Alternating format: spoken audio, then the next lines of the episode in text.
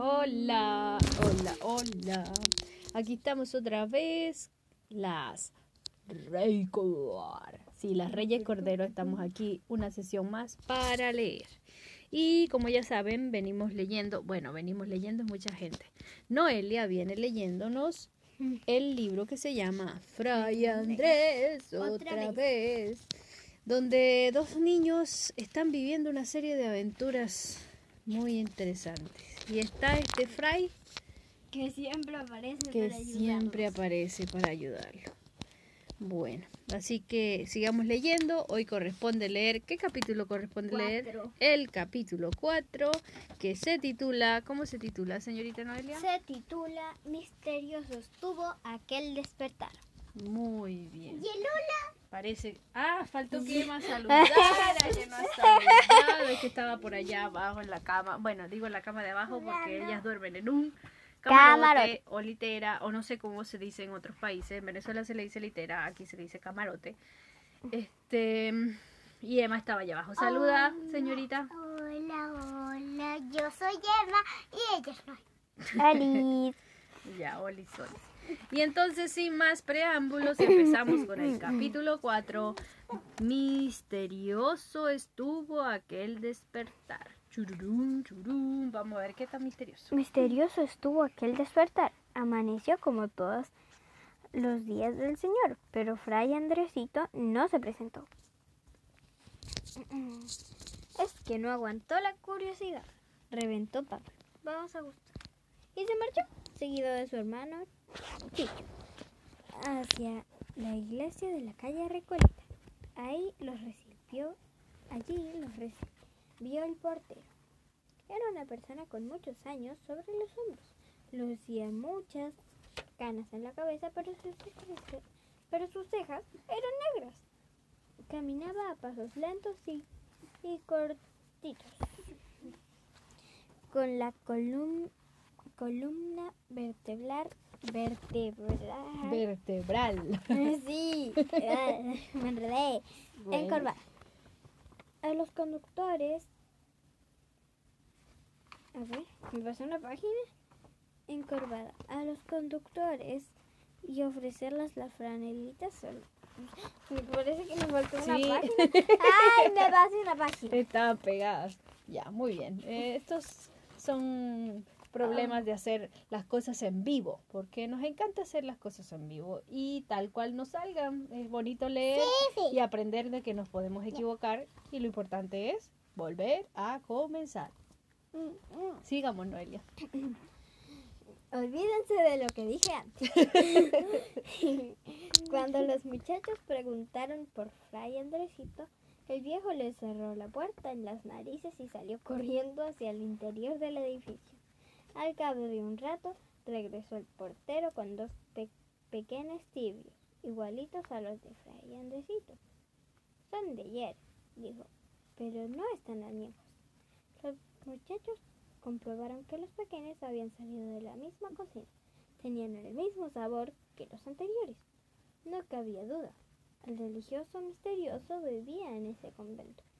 Pero, ¿por qué razón el portero no permitió que lo visitaran? Decidieron no darle más importancia al asunto y volver al diario combate por el sustento.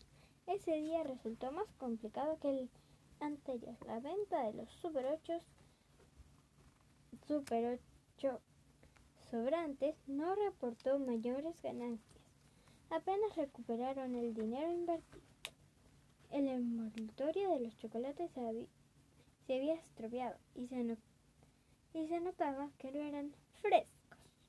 Y tuvieron que bajarlos de precio. 20 pesos menos por cada vaca. Chicho estaba desolado. El negocio no había resultado. Pensaba y miraba a su alrededor. Buscaba en su mente una, alguna solución. De pronto notó que una de las esquinas estaba llena de gente al mismo tiempo. Vacía. En la esquina no hay nadie. Notó que una de las esquinas estaba llena de gente y al mismo tiempo vacía. Pablo. Pablo, en la esquina no hay nadie. ¿Cómo que no hay nadie? tronó Pablo. Quiero decir, prosiguió Chicho, que no hay nadie vendiendo. Entonces comprendió Pablo lo que su hermano quería decir.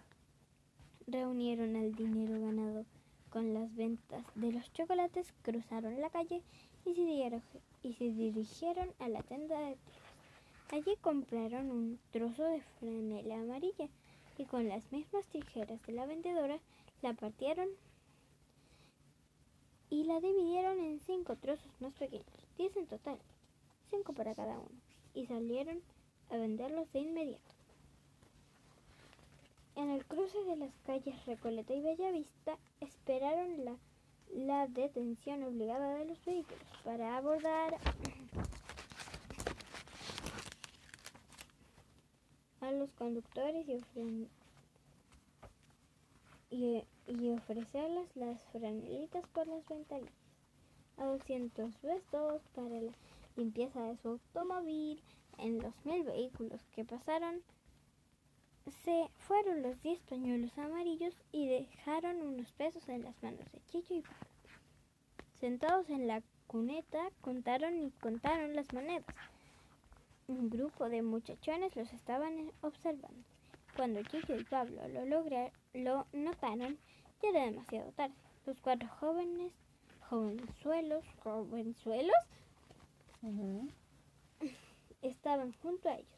Hola, compadre, dijo uno de los muchachones a Pablo. Y agregó, muy sonriente, ustedes tienen lo que nosotros queremos y nosotros tenemos lo que ustedes tienen. ¿Qué cosa? Respondió Pablo y trató de levantarse para escapar con su hermano. El muchachón lo atrapó del hombro y lo obligó a permanecer sentado. Dinero, susurré susurró el grandulón con cara de dormido. Veamos qué Mm, página.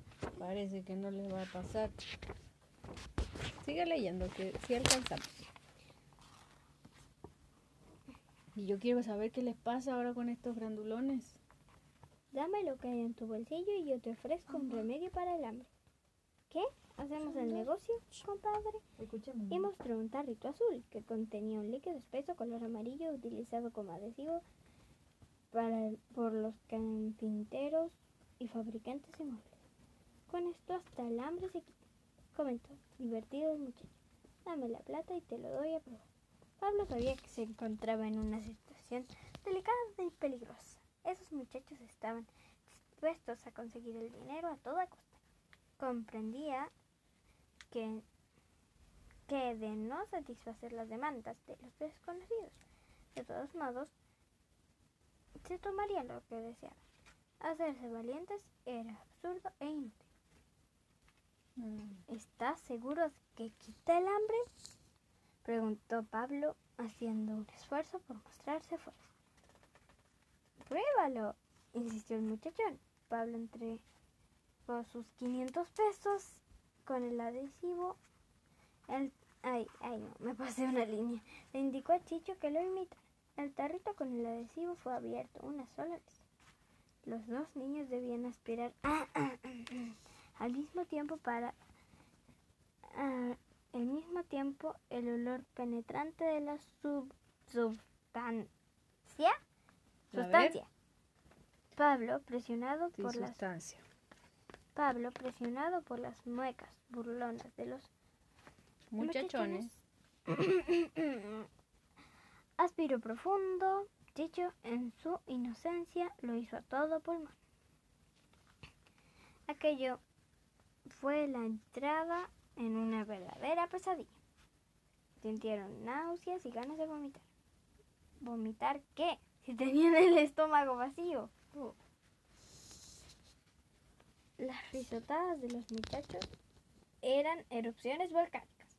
Yo sé mucho de eso. Me lo están enseñando en la escuela. Así, así al menos lo percibían Chicho y Pablo. Las palabrotas que salían del grupo parecían murciélagos aleteando en la penumbra. Los neumáticos de un vehículo re- rechinaron, así rechinaron en la calzada. Se abrieron las portezuelas, debe ser puertas, del, fu- del furgón celular y, de él salieron cuatro policías. El grupo intentó de, de inmediato la dispersión. Dos de ellos fueron apresados en el acto. Los otros capturados en el puente. Después de una corta persecución, Chicho y Pablo fueron levantados en vilo y depositados en el interior del furgón policial.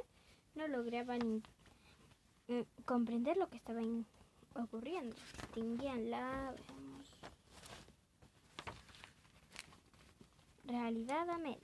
Ni siquiera sospechaban que aspiraban semejantes productos químicos producía Que aspirar semejantes productos químicos producía un daño irreparable en el, en el el cere- cerebro. Ese adhesivo de apariencia útil era veneno para las células cerebrales. Pero a esos muchachos el problema no les asustaba, puesto que no iban a la escuela y no, y no les interesaba aprender nada de ella. La calle era su aula y su formación la vagancia. El furgón celular, después de unas cuantas vueltas, sacudidas y brincos, se detuvo en la primera comisaría que encontró abierta. Los menores fueron sacados del furgón y conducidos al interior del edificio. Frente a un gran est- estrado. ¿Qué es estrado?